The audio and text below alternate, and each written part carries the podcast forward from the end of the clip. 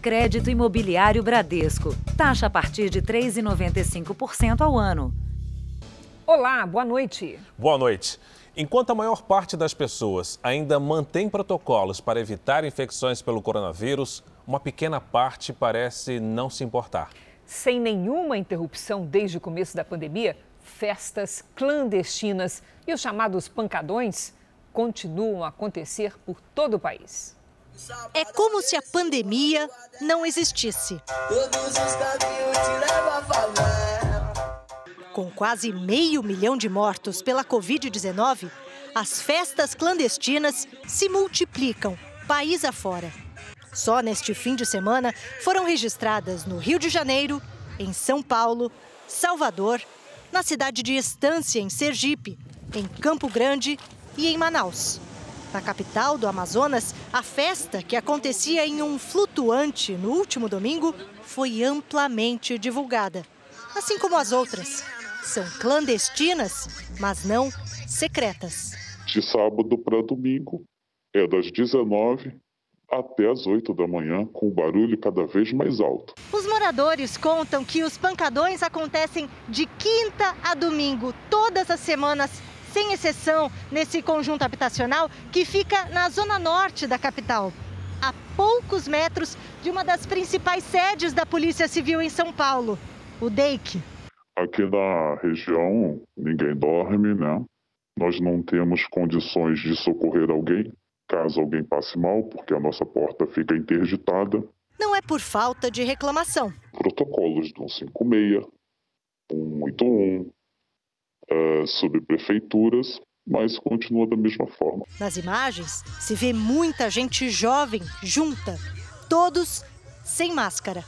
É, ouvimos sim bastante relato de casos né, de infecção, muito jovens, né? Mas parece que eles são destemidos, que não tem medo. Essa não é uma doença de, de, de idosos e, do, e de quem tem doença crônica. A doença pode acometer qualquer um. Mas em aglomerações, quando as pessoas estão próximas, tanto faz estar ao ar livre ou em ambientes fechados. Neste fim de semana, a Polícia Militar de São Paulo fez operações de apoio à vigilância sanitária em todo o estado. 279 pessoas foram presas. Entre elas, 175 procurados pela Justiça.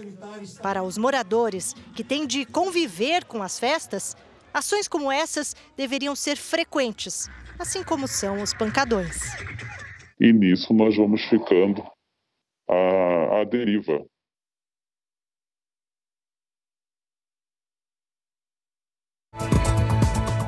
Veja agora outros destaques do dia. Brasil deve receber ainda em maio insumos para fabricar 19 milhões de doses de vacina. Polícia investiga se MC Kevin quis pular na piscina ou saltar de uma varanda para outra. Uma viagem pelo Amazonas na maior temporada de cheias dos últimos tempos. E na série especial, os lugares que retomam a vida depois da vacina.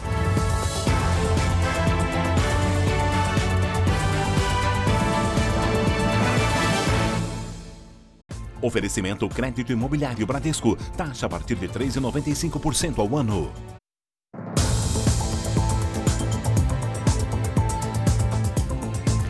A polícia do Rio de Janeiro investiga o que terá acontecido no episódio da queda que causou a morte de MC Kevin. O fanqueiro caiu da varanda do quinto andar de um hotel na Barra da Tijuca. A mulher e os amigos do músico foram ouvidos na delegacia. Pelo menos 10 pessoas prestaram depoimento. Funcionários da equipe de produção, amigos, a mulher de MC Kevin, a advogada Deolane Bezerra e a mãe do cantor. Na entrada à delegacia, o padrasto se descontrolou e partiu para cima de um dos amigos de Kevin.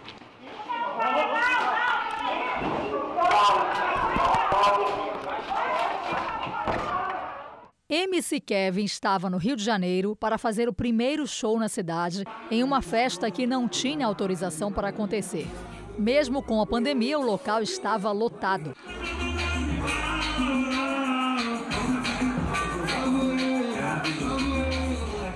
Depois do evento, Kevin voltou para o hotel onde estava hospedado com a mulher, na Barra da Tijuca, e foi para o quarto dos amigos, onde caiu do quinto andar. Esse vídeo mostra o desespero dos colegas que tentaram socorrer o MC.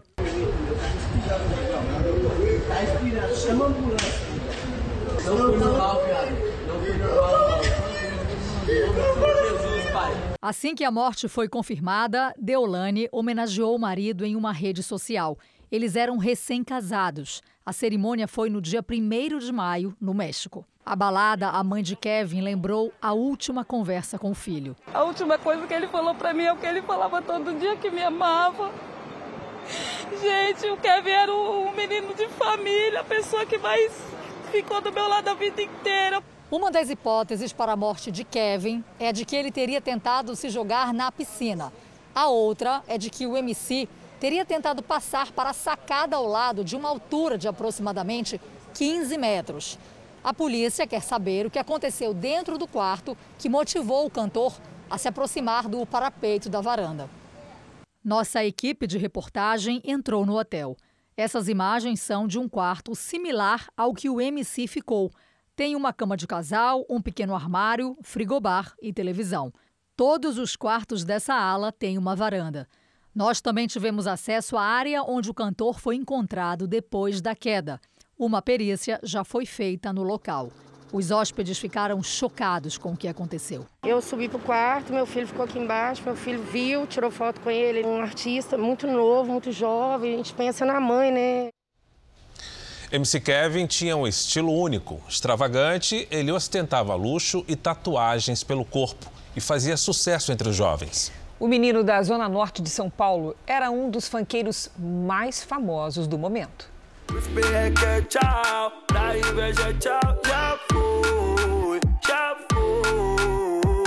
Letras que narram a vida na periferia. Todos nós temos vontade, sonhos, de vencer na vida, entendeu, Fiote? Então fica tranquilo, pouco sua hora vai chegar. Kevin Nascimento Bueno nasceu na zona norte de São Paulo. Só tinha 23 anos, mas uma longa carreira no funk. De 2016 para cá, as músicas dele explodiram. MC Kevin fazia críticas sociais, falava sobre momentos de dificuldade e superação. Os números do cantor impressionam. São 10 milhões de seguidores nas redes sociais e 2 milhões de acessos mensais numa plataforma de música. Música que ele fazia com muita excelência e ele comunicava direto com a periferia. Então era da periferia para a periferia. Ele estava montando a gravadora dele e a produtora dele e ele ia arrebentar a boca do balão porque ele queria voar. MC Kevin tinha muitas tatuagens, um estilo extravagante, sorridente, postava fotos de viagens luxuosas. Antes de pegar gosto pela música, o sonho de MC Kevin era o mesmo da maioria dos garotos de periferia: ser jogador de futebol. Torcedor do Santos, era fã de Neymar. O craque brasileiro sabia dessa admiração iria marcar um encontro para que eles pudessem se conhecer pessoalmente. Numa rede social, Neymar lamentou que esse encontro não vai mais acontecer. A cantora Jojo Todinho também fez uma homenagem. Os amigos que fez na música estão angustiados com a perda. Oh, não, não. Meu Deus, mano. Mas você pode perder quantas pessoas for você nunca vai aprender a lidar com esse sentimento, tá ligado? MC Kevin fazia versos para ser ouvido e conseguiu. Eu vou aproveitar para gastar meus milhão bem longe. Tô só pedindo tempo pra minha vida repensar. Hora do descanso do gigante. O corpo de MC Kevin já deixou o IML no Rio de Janeiro e deverá chegar nas próximas horas a São Paulo. A repórter Mariana Bispo acompanha o caso. Mariana, boa noite. Olá, Faro, olá, Cris, boa noite para vocês e a todos. O velório do MC Kevin será aberto ao público e vai acontecer das 5 horas às 8 horas da manhã, aqui na Escola de Samba Unidos de Vila Maria, na Zona Norte de São Paulo, onde o cantor nasceu e cresceu. A quadra já está sendo preparada para a chegada, para receber centenas de pessoas. Grades foram colocadas para limitar o acesso ao corpo e também para facilitar a movimentação das pessoas que virão aqui dentro. O uso de máscara vai ser obrigatório. Na entrada vai ter medição de temperatura. A ideia é que ninguém permaneça aqui dentro por muito tempo, apenas familiares e amigos próximos. E a gente lembra, né, que desde o início da tarde de hoje, fãs, amigos, vizinhos lotam as ruas do bairro e prestam homenagem ao cantor. A Polícia Civil, no fim da tarde de hoje, voltou ao hotel onde tudo aconteceu, onde o MC Kevin caiu do quinto andar para checar algumas informações sobre o caso. Fara, Cris. Obrigado, Mariana Bispo. Grávidas e mulheres com doenças crônicas que tiveram filhos nos últimos 45 dias começaram hoje a ser vacinadas em São Paulo. Elas só podem ser imunizadas com vacinas da Pfizer ou do Butantan, a Coronavac. A regra vale para grávidas com mais de 18 anos ou mulheres com doenças crônicas que tiveram bebê nos últimos 45 dias. Além dos documentos pessoais e do comprovante da comorbidade, as gestantes devem apresentar também comprovante de pré-natal e carta de recomendação médica. As mães recentes podem mostrar a declaração de nascimento da criança. A estimativa é que 100 mil mulheres estejam nessas condições no estado de São Paulo.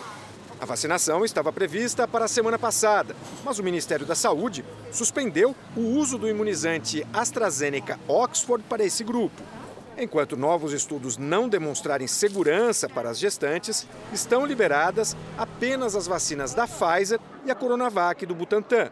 No primeiro compromisso como prefeito, depois da morte de Bruno Covas, Ricardo Nunes acompanhou o começo da vacinação na capital, onde 24 mil mulheres devem ser imunizadas. A vacina é que salva vidas. Então, o momento de vacinar as grávidas e puérperas é, é além da importância dessa ação importante de vacinar. Aqui na cidade de São Paulo, a vacinação do grupo vai até a próxima quarta-feira, porque estão sendo aplicadas apenas as doses da Pfizer. Depois dessa data, as gestantes e puérperas dos grupos de risco ficam sujeitas à disponibilidade desse imunizante.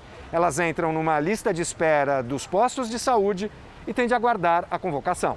Eu fiquei sabendo hoje que já é, liberaram a Pfizer para as grávidas e hoje mesmo já consegui no meu médico, peguei o relatório com ele para tomar assim quanto antes.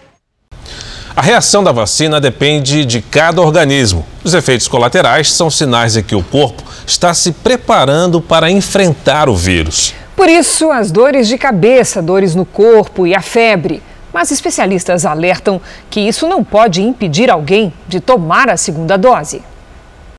Foi ao tomar a primeira dose da vacina AstraZeneca Oxford que a Jaqueline começou a sentir a reação. Logo que eu saí do posto, eu cheguei em casa, tipo uma hora depois, eu comecei a sentir um gosto metálico na boca, como se o meu fígado estivesse reclamando. Eu acordei ruim, ruim, que eu não conseguia nem levantar da cama de tanta dor no corpo. O guitarrista britânico Eric Clapton chegou a compartilhar com amigos que sentiu fortes reações após receber uma dose da mesma vacina. Ele reclamou de dormência nos braços e pernas e outros sintomas que duraram 10 dias. Um estudo britânico pesquisou mais de 345 mil vacinados 33% deles relataram efeitos colaterais, já aquela dor no braço foi sentida por 58% dos que foram imunizados com a vacina da AstraZeneca. É o corpo reagindo e se preparando para enfrentar a Covid, diz a imunologista. A vacina da AstraZeneca tem dado uma reação em várias pessoas. Eu mesmo senti a reação. É, que, que é, isso é normal? É, essa reação ela é absolutamente normal. Uh, ela acontece em algumas pessoas, não em todas, e na verdade é a reação do sistema imunológico aos componentes da vacina. Em casos assim, as pessoas podem ser medicadas, mas não com anti-inflamatórios. Pode-se tomar um analgésico, né, um antitérmico, mas idealmente não é bom tomar um medicamento do tipo anti-inflamatório, porque pode interferir na, na atuação da vacina. Segundo a Fiocruz, que fabrica vacina no Brasil, depois da primeira dose da AstraZeneca. Taxa de proteção é de 76%. E atenção, as reações não devem desencorajar a segunda dose. Ser vacinado é bem melhor do que enfrentar algumas horas de efeitos colaterais. É importantíssimo tomar a segunda dose da vacina, é um efeito passageiro, é desconfortável, mas é um efeito passageiro e não tem nada a ver com a doença. Apesar de ter passado mal, a Jaqueline não vê a hora de tomar a segunda dose. Só com a reação da vacina eu me senti tão mal, eu fico imaginando se eu tivesse realmente pegado Covid, se isso não podia ser muito pior. Eu não tenho nenhuma dúvida quanto a tomar a vacina novamente. O Jornal da Record traz agora os números da pandemia para que você acompanhe com clareza a evolução da doença no país. Portanto, segundo o Ministério da Saúde, o Brasil tem hoje mais de 15 milhões 657 mil casos da Covid-19. São mais de 436 mil mortos. Foram 786 registros de óbitos nas últimas 24 horas. E também entre ontem e hoje, mais de 55 mil pessoas se recuperaram. No total, já são mais de 14 milhões 152 mil pacientes curados e mais de 1 milhão e 68 mil seguem em acompanhamento. Veja daqui a pouco o homem que foi separado do filho porque é enfermeiro e está na linha de frente contra o coronavírus. Na série especial, um lugar onde a vida se aproxima do normal, sem filas nos postos de saúde e queda significativa nos casos de Covid.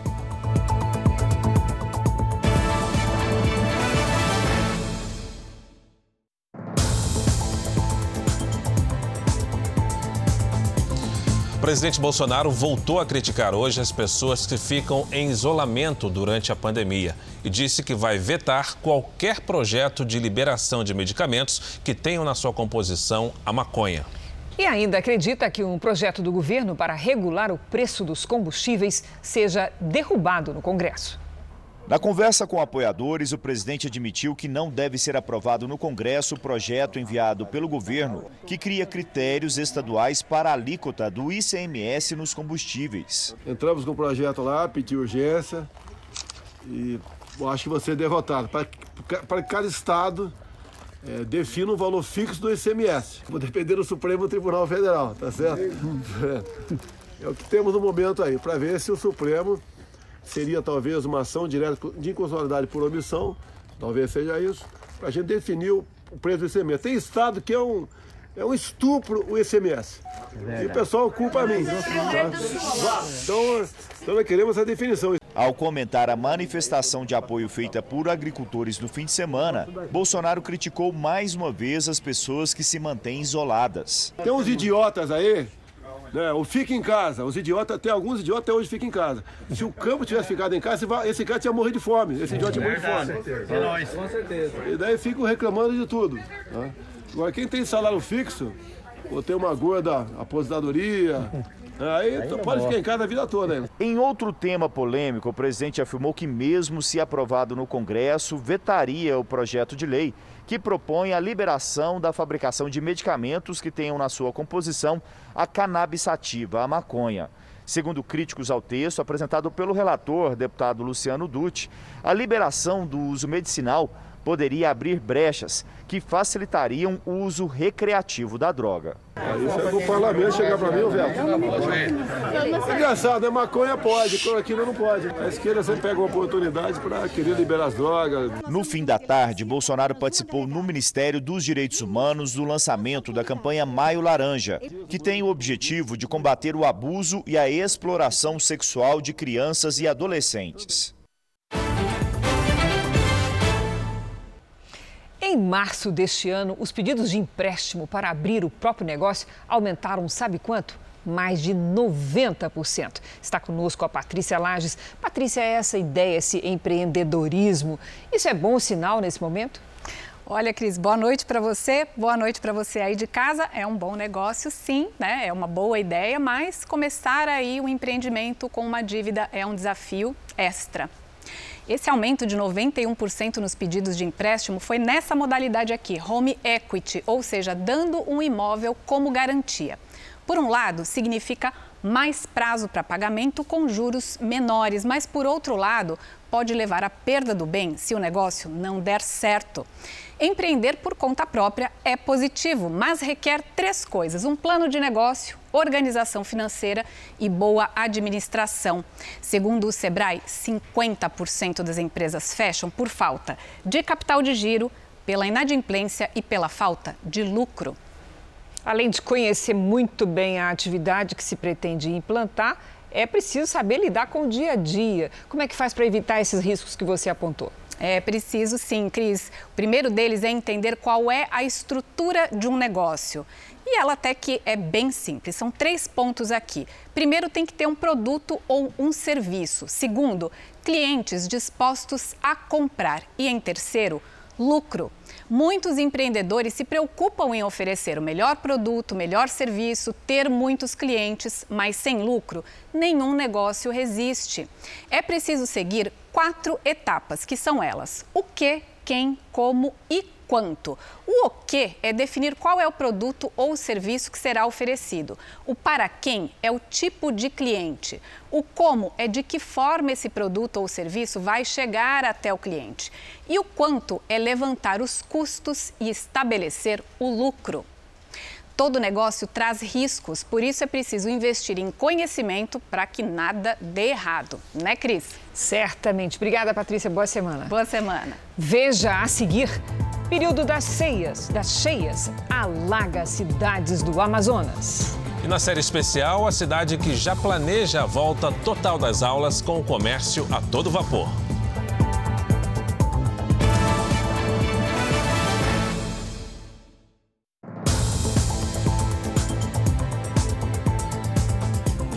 Desde o início da pandemia, foram registradas 776 mortes de enfermeiros, técnicos e auxiliares de enfermagem ocasionadas pela Covid-19.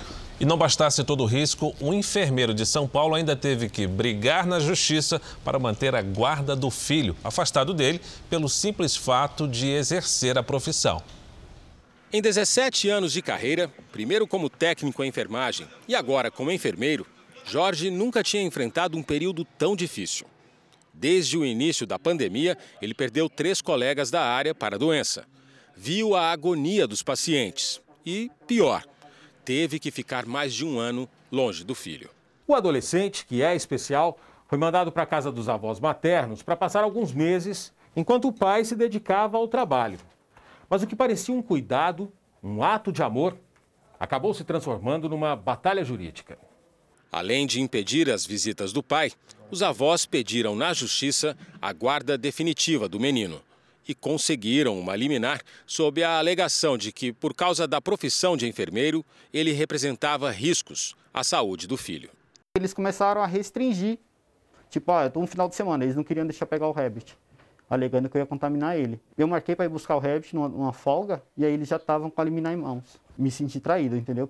Mas na última decisão, o juiz entendeu que a profissão do pai não é um motivo para a perda da guarda e negou o pedido dos avós. A alegria de ter o filho de volta se somou ao fato de já estar vacinado e de ver as mortes de colegas caírem 71% em abril, em comparação a março. Me sinto vitorioso, entendeu? É uma sensação de dever cumprido. Demorou de uma certa forma, que foi quatro meses sem vê-lo, mas graças a Deus eu tô com ele de volta. Ele me inspira ter coragem para sair todos os dias, trabalhar, batalhar, para que ele tenha melhores condições de vida. O Ministério da Saúde vai propor uma troca com países que já vacinaram grande parte da população para que enviem vacinas ao Brasil. Esses países depois receberiam as remessas previstas para chegar aqui no fim do ano. Enquanto isso, Fiocruz e Butantan vão receber nos próximos dias mais matéria-prima para a produção de 19 milhões de doses da Coronavac e da AstraZeneca Oxford. O insumo previsto para a produção do imunizante da Fiocruz deve chegar da China no sábado. Ele vai permitir a fabricação de 12 milhões de doses da AstraZeneca Oxford. No dia 26, o Butantan também recebe matéria-prima para a produção de outros 7 milhões de doses da Coronavac. Ou seja, juntos, os dois principais laboratórios poderão fabricar 19 milhões de vacinas. A Fiocruz já tem no Brasil matéria-prima para entregar outras 18 milhões de doses da AstraZeneca, que estão em fase de controle de qualidade. A soma dos insumos previstos com a dos que já estão no Brasil chega a 37 milhões de doses. O secretário executivo do Ministério afirmou que o governo tenta antecipar vacinas já contratadas no mercado internacional, nos Estados Unidos e no Reino Unido. Esses países cederiam as vacinas ao Brasil, que, por sua vez, passaria a eles imunizantes com entrega prevista para o segundo semestre. A gente tem conversado com esses dois países para ver se a gente consegue, de alguma forma, acessar e antecipar a entrega das doses aqui no país.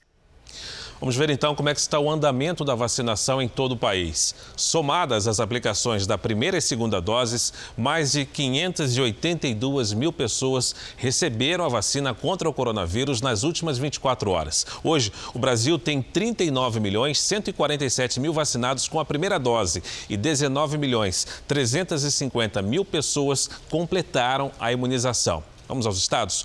Na região sudeste, São Paulo é o estado que mais aplicou vacinas em termos absolutos, ou seja, 9 milhões 671 mil paulistas já receberam a primeira dose. No sul do país, o Rio Grande segue como o estado que mais aplicou vacinas proporcionalmente. Quase 24% da população recebeu uma dose, o que significa mais de 2 milhões e 727 mil vacinados. Em Alagoas, o ritmo da vacinação cresceu 28% na última semana. Com isso, o estado tem agora pouco mais de 540 mil vacinados com a primeira dose. No Mato Grosso, jornalistas e assistentes sociais foram incluídos no grupo de risco e serão vacinados na capital Cuiabá. Até agora, o estado aplicou 510 mil vacinas de primeira dose. No portal r7.com você pode acompanhar a situação de todos os estados aqui no mapa interativo. As chuvas que atingem a região norte do país castigam o Amazonas. Rios que cortam o estado transbordaram e inundaram cidades. E muitos moradores perderam tudo. Uma equipe de reportagem do Jornal da Record viajou até o município de Manacapuru, região metropolitana de Manaus, que decretou situação de emergência. Lá, 32 mil famílias ainda se encontram em áreas alagadas. A viagem para o interior do Amazonas começa cedo. Nosso destino é Manacapuru, a 100 quilômetros da capital. Atravessamos então o Rio Negro. Nesta época, considerada o inverno amazônico, ele fica com tanta água que mais se parece com um pedaço do mar. O estado do Amazonas enfrenta uma das maiores cheias de todos os tempos. Além do Rio Negro, Solimões e o Amazonas transbordaram. As águas se espalham por quilômetros além da calha normal dos rios. A enchente vai deixando marcas pelo caminho. Esse restaurante teve de ser fechado. Além de prejuízo, a água trouxe ainda uma outra ameaça. Vem bicho pra cá com essa água toda? Pai, vem, eu tava aqui dentro, aí entrou um jacaré aqui dentro, mas ele saiu lá por trás. Seguimos até o município de Manacapuru. Essa comunidade rural fica à beira do rio Solimões. Esse gigante do Amazonas é fonte de vida para as quase 200 famílias daqui. Quando os rios sobem, a água invade as casas. Laércio conhece bem esse vai e vem. Precavido, fez outra casa de madeira bem ao lado da casa de alvenaria. Então a gente providenciou, né? Agora é 1,80m até 2 metros de altura para poder a gente passar uma enchente com dignidade, né? O agricultor lamenta. A roça que garantiu o sustento agora está debaixo d'água. Nossa plantação agora foi tudo perdida, 100% perdida. Tinha macaxeira, maracujá, mamão, pimenta de cheiro e outros plantios, né? E numa região que é cercada por tanta água, matar a sede nessa época do ano pode ser complicado e arriscado. É por isso que eles instalaram purificadores como esse aqui. Extrai a água do rio Solimões e em pouco tempo ela fica potável. O detalhe é que depois desse processo ela fica desse jeito, ó, clarinha. E a recomendação é que nós podemos pegar da torneira e beber sem nenhum problema. Eu vi lágrimas no dia que inauguramos esse purificador para a população. Atualmente, nós já distribuímos 380. De volta à estrada e o tempo muda rapidamente. As chuvas fortes são comuns no inverno amazônico. As águas dos Solimões que banham a cidade ficam agitadas. Dos 20 bairros de Manacapuru, cidade com 90 mil habitantes, 12 estão em estado crítico. A Defesa Civil construiu até agora cerca de 9 mil metros de pontes como essas aqui de madeira. É a única forma que essas pessoas têm de conseguir se locomover por aqui. Desse outro lado aqui, olha a distância. Praticamente se perde de vista.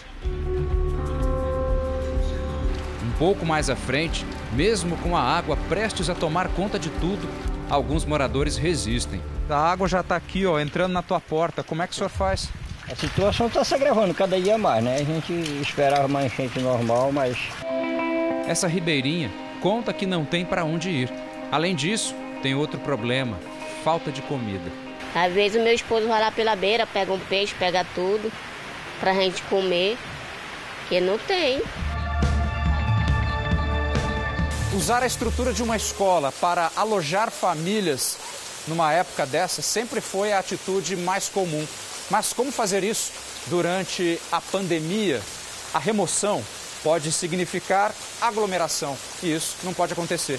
Pensando nisso, eles foram transformando cada sala de aula praticamente numa residência provisória, é claro. É o que acontece aqui nessa sala de número 2. Hoje, ela é o abrigo temporário da Ana Maximília Gomes da Silva. Ela está ali com os dois filhos. Por ironia, na escola em que o filho mais velho estuda, eles terão que ficar até as águas baixarem. Em casa mesmo, só lá para julho ou agosto.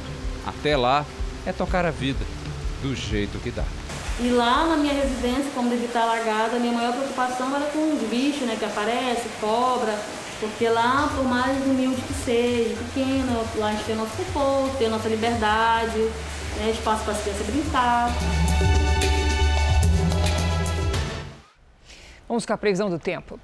Logo cedo, um nevoeiro denso limitou a visibilidade no sul de Minas Gerais, no leste paulista e aqui na capital. Vamos saber com a Lidiane Sayuri como é que se forma esse fenômeno tão comum no outono. Boa noite, Lid. É muito nevoeiro? Muito nevoeiro, Cris. Boa noite para você, para o Fara. Para quem nos acompanha, vamos lá. Olha, para acontecer o nevoeiro, precisamos de céu claro, sem nuvens e frio. À noite, a atmosfera libera calor, a temperatura diminui no solo e o ar próximo à superfície resfria. O frio mais a alta umidade da manhã produzem gotículas de água. As gotículas suspensas no ar formam uma nuvem perto do chão. É isso nevoeiro. Quanto mais densa essa nuvem, menor a visibilidade. O nevoeiro se torna perigoso ao esconder prédios altos, antenas, topo de árvores e o fluxo de veículos à frente. Por isso, em muitos casos, portos e aeroportos são fechados. Nesta terça-feira, esse amanhecer esbranquiçado pode se repetir. Isso porque uma frente fria no oceano espalha umidade. E a visibilidade fica reduzida no leste de São Paulo e no sul de Minas. Na região sul, não tem umidade. Por isso, as temperaturas baixas formam geada na fronteira com o Uruguai e nas serras. À tarde, faz sol na maior parte do Brasil e a umidade do ar cai. Tem alerta para queimadas em toda essa área vermelha. Entre Rondônia e o litoral do Nordeste, pancadas a qualquer hora. Máxima nesta terça-feira de 21 graus em Porto Alegre. No Rio de Janeiro faz até 25. Em Cuiabá, 38. 31 em Palmas e até 32 em Rio Branco. Em São Paulo, 13 graus logo cedo. Aí à tarde esquenta um pouquinho e a máxima chega aos 23 graus. E o nosso Tempo Delivery começa hoje pelo Ceará, Lidiane. A Maria Helena é da cidade de Nova Russas. Opa, vamos lá, Maria Helena. Terça de sol sem chuva com máxima de 32 graus. Quarta e quinta abafadas com pancadas de chuva à tarde. O Vinícius quer saber quantos graus vai fazer em Chiador, Minas Gerais. Vamos lá, Vinícius. À tarde faz até 27, 25 e 28 graus nos próximos dias sem chuva. E você, participe também do Tempo Delivery pelas redes sociais com a hashtag você no JR. Eu volto amanhã. Obrigada, Lidiane. Obrigado, Lidiane. Boa noite. Desde janeiro, os usuários do aplicativo de conversas WhatsApp têm sido surpreendidos com um termo de adesão da política de privacidade da empresa. Muitos não conseguem nem entender o que isso significa. A medida oficializa algo que já acontece na prática: o compartilhamento de informações entre o WhatsApp e sua empresa controladora, o Facebook. A novidade é que agora todos devem estar cientes e, se não aceitarem, poderão ter algumas funções do aplicativo suspensas. São 2 bilhões de usuários no planeta digitando e recebendo mensagens instantâneas, particulares e comerciais. A funcionária pública Clarice usa o aplicativo para absolutamente tudo. Todo o tempo, inclusive para o trabalho. Agora, com a, com a pandemia, inclusive para o trabalho. Mas a relação de dependência também é de insegurança, porque esbarra na privacidade das conversas, no uso e compartilhamento dos dados dos usuários, ou seja, das nossas informações. O Facebook é dono do WhatsApp. Já tem acesso a vários tipos de informações do aplicativo desde 2016. Mas desde sábado começou a valer uma exigência legal da Agência Nacional de Proteção de Dados, a ANPD. Agora, usuários têm de tomar conhecimento oficial sobre que tipo de dados podem ser usados, compartilhados a partir do WhatsApp com o Facebook e também com as empresas parceiras. A medida vale para contas comerciais e para usuários que tiverem interação com uma dessas contas comerciais. Vai ficar mais seguro, o usuário ele vai ter um, é, um, um respaldo ali de onde os dados dele podem ser consumidos, né? Nesse caso, o Facebook, parceiros do Facebook. Veja alguns exemplos de como o compartilhamento de dados funciona. Algumas empresas e lojas atendem e fazem transações pelo WhatsApp. Os dados gerados durante as interações e conversas poderão ser usados também para direcionar anúncios em outras plataformas, como o Facebook e o Instagram. O usuário que costuma usar o WhatsApp para falar com o vendedor de camisas vai acabar recebendo publicidade do mesmo produto em uma das redes sociais.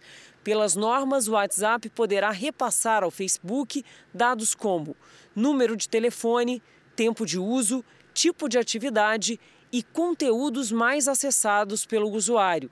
São informações valiosas para qualquer empresa comercial. Segundo o aplicativo, o conteúdo das mensagens das contas privadas continua criptografado e confidencial, ou seja, o que o usuário escreve e envia não será lido pelo WhatsApp nem pelo Facebook.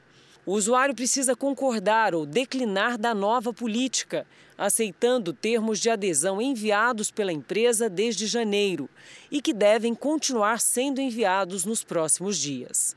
Quem ainda não aceitou o termo de privacidade não terá atividades suspensas de imediato. Um acordo firmado entre a empresa e autoridades brasileiras prevê um prazo de três meses para as adequações e para que o usuário possa entender melhor essa política que tem causado tanta polêmica. Mas depois desse prazo, algumas funções das contas comerciais podem ser suspensas, como, por exemplo, as conversas em páginas da conta todos eles têm uma utilização de dados e um compartilhamento. É que agora, devido às novas leis, a gente vai ter muito mais visibilidade do que, que é feito, porque as novas leis exigem essa transparência. Por conta das dúvidas dos usuários e do tema polêmico, clientes terão o direito, durante alguns meses, de mudar as opiniões de autorização aqueles que não concordam, né, você acaba então mudando, dizendo não, então eu quero fazer uso de um outro serviço que me traga mais proteções ou mais garantias ou mais segurança. Outras plataformas concorrentes do WhatsApp podem oferecer opções com mais sigilo. Apenas uma delas já registrou a adesão de mais de 25 milhões de usuários desde janeiro. No podcast JR 15 Minutos de hoje, com Celso Freitas, você vai saber mais informações sobre essa nova política do WhatsApp. Ouça no r7.com, no Play Plus e também nos aplicativos de podcast. A Comissão de Relações Exteriores do Senado recebeu hoje o pedido de convocação do embaixador de Angola no Brasil para explicar a deportação de missionários brasileiros que não cometeram nenhum crime no país africano. Também hoje, deputados da Frente Parlamentar Evangélica se reuniram com o ministro das Relações Exteriores para discutir a situação da Igreja Universal em Angola. Os 17 missionários da instituição foram expulsos por autoridades angolanas de maneira arbitrária na semana passada. Especialistas em relações internacionais têm cobrado do Itamaraty uma posição mais firme na defesa de brasileiros perseguidos no exterior. Deputados da Frente Parlamentar Evangélica foram ao Itamaraty pedir providências sobre o caso. Eles foram recebidos pelo ministro das Relações Exteriores, Carlos França, que, por sua vez, afirmou ter passado o caso ao presidente Jair Bolsonaro. O presidente autorizou que ele tomasse a frente dessa. de, de se criar uma comissão para ir a Angola, né, para poder cuidar dessa questão de perto, embora já houve outras comissões que foram e nós não tivemos resultado. Mas dessa vez o presidente Jair Bolsonaro disse que vai ligar para o presidente de Angola e pedir que um grupo seja atendido lá, né, que vá à frente com, com algum representante da igreja aqui do Brasil, junto com o deputado Marcos Pereira, que é o que tem comandado essa frente. O que nós queremos saber quais são os motivos. Qual o motivo? Porque até agora ninguém falou por que, que eles estão vindo. Não existia nenhum brasileiro ilegal lá. E assim, e a separação das famílias, ou seja, foi quebrado todo o tratado de reciprocidade então nós queremos uma resposta. Na avaliação dos parlamentares e de outras autoridades, a decisão do governo angolano fere os princípios da dignidade da pessoa humana, além de desrespeitar tratados internacionais, principalmente pela história de amizade entre os dois países, já que o Brasil foi o primeiro a reconhecer a independência de Angola em 1975. Também hoje, em um requerimento, o senador Nelsinho Trade, que faz parte da Comissão de Relações Exteriores do Senado, pediu o comparecimento do embaixador de Angola no Brasil, Florencio Mariano da Conceição e Almeida. Ele argumentou que especialistas consideram a ação angolana uma ofensa aos direitos humanos.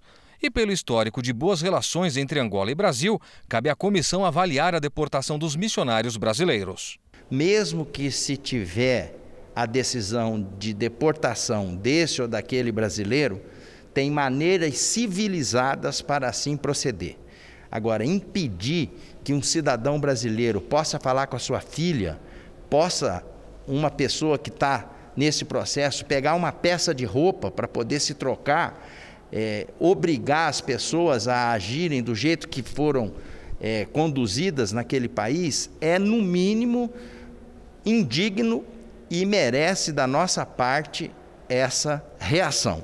A perseguição aos brasileiros em Angola começou em 2019.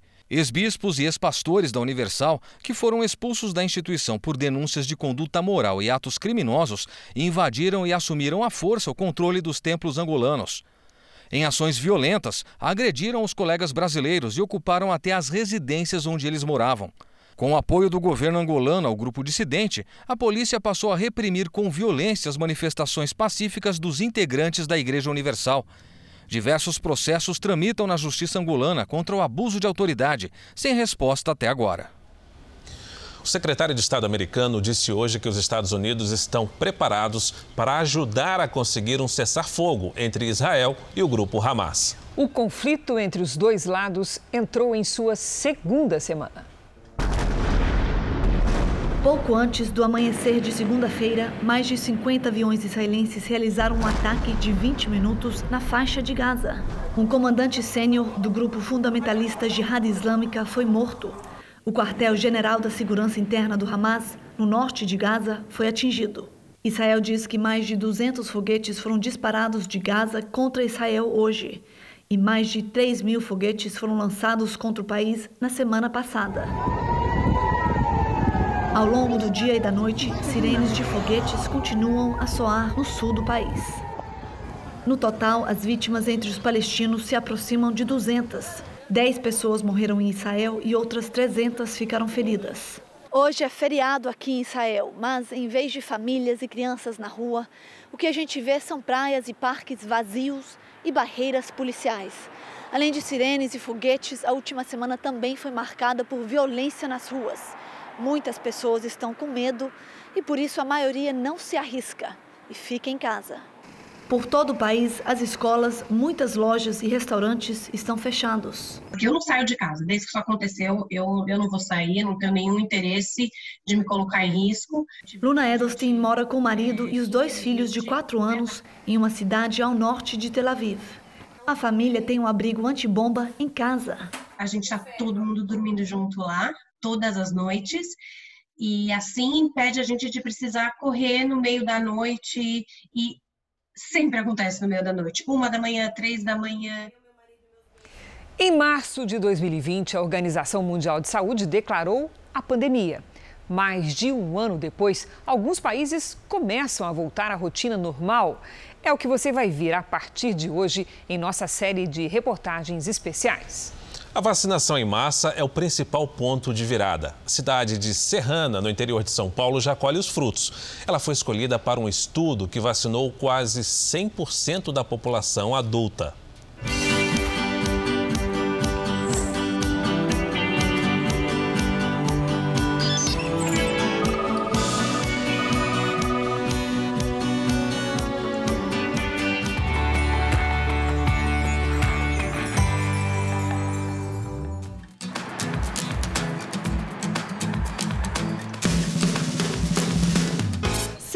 Atingiu a chamada vacinação em massa. Mais de 90% dos moradores acima de 18 anos estão imunizados. Um mês depois da conclusão da segunda dose, a cidade já colhe números positivos na área da saúde. As mortes por Covid-19 caíram 70% e a média de novos casos representa um quarto do que era notificado no auge da pandemia na região.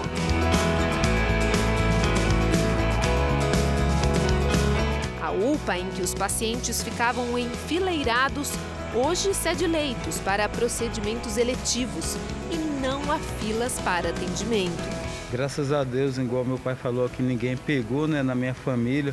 Mas eu acho que não só pensando em nós, mas pensando na cidade, eu acho que ajudou, porque se você for comparar, né, de quando antes do povo tomar vacina e agora, você vê que teve uma grande mudança, né? Na escola, os alunos contam aliviados que os adultos da família estão protegidos. A minha irmã, minha avó e minha mãe. Meu pai e minha mãe. Caio explica por que ainda não tomou. Porque não pode, porque as aqui tem que testar ainda nas crianças. Você está ansioso para se vacinar contra o coronavírus? Sim, muito. Mesmo sendo aquela picadinha, por que, que você quer se vacinar? É por causa que porque vai salvar todo mundo. E até eu. Os 600 alunos ainda se revezam para poder frequentar as salas de aula. Protocolos como distanciamento entre as mesas, uso do álcool em gel e máscaras continuam mantidos. Mas o plano é que os estudantes retornem ao mesmo tempo no mês que vem. Você gostaria que voltasse ao normal logo? Os recreios, é tipo, as, as salas cheias de novo. Porque no máximo aqui tem sete pessoas. Desejo da Giovana é o mesmo de qualquer estudante ou professor, mas também de médicos, motoristas, comerciantes, artistas. Essa saudade não diz respeito à idade ou profissão. E se tem no Brasil um lugar em que a vida está mais perto do normal, é aqui. Tudo graças à vacinação em massa na cidade parte de um estudo liderado pelo Instituto Butantan, produtor da Coronavac no país, e realizado por médicos do Hospital Estadual de Serrana.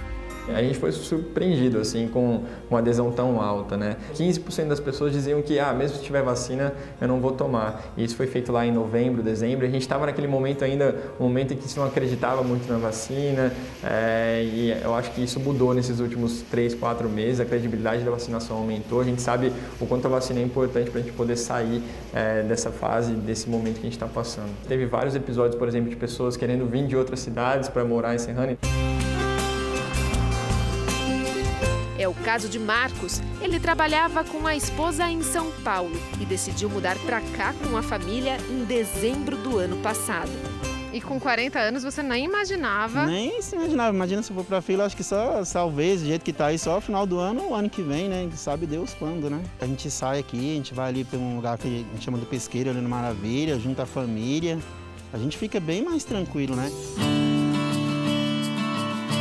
Uma tranquilidade flagrante pelas ruas. No comércio, as lojas seguem abertas seguindo o limite de capacidade de atendimento e horário de funcionamento. Ana conta que os clientes voltaram com força desde o Dia das Mães. O caixa ficou positivo no mês passado, mas melhor do que isso é a segurança de se sentir protegida. Gente já tem visto os resultados positivos é, depois do projeto, depois de todo mundo estar tá imunizado. Então já fica, a gente fica mais tranquilo, tem aquela tranquilidade de saber que eu posso voltar para casa e que eu não estou levando nada para minha casa, para os meus pais, para minha avó. A queda nos índices que monitoram a evolução da pandemia na cidade não foi refletida na taxa de ocupação de leitos de UTI. Aqui mesmo no Hospital Estadual, que é referência para toda a região, todos os leitos de UTI estão ocupados, mas não há dúvida de que a maioria dos pacientes que aqui estão em estado grave não são moradores de Serrana. O resultado do impacto da vacinação será divulgado no fim do mês. A partir daí, Serrana deve ter um plano de retomada especial, diferente de outras cidades brasileiras melhorando uh, o número de casos, melhorando uh, o gargalo que é o sistema de saúde, a gente conseguia avaliar a retirada de máscara, a gente conseguia avaliar, melhorar o fluxo do comércio, melhorar, aumentar a adesão e, a presença das crianças nas escolas. Então, Serrana vai ser um olhar para a gente mostrar para o Brasil como uh, seria essa forma de reintrodução à vida normal. Nayane, auxiliar de limpeza do hospital, mãe de duas crianças, filha de Dona Maria, sobrinha de Dona Dalva. A vacinação aqui está em dia e planos para um futuro breve também. Eu gostaria muito que a gente conseguisse fazer uma rotina, sabe? Tipo, eles ir para a escola, sair na rua sem preocupação. Você acha que isso está perto de acontecer? Ah, eu acredito que sim. Com boas expectativas de, de cada vez melhorar mais e que as pessoas sobrevivam a essa doença e que isso tudo acabe logo.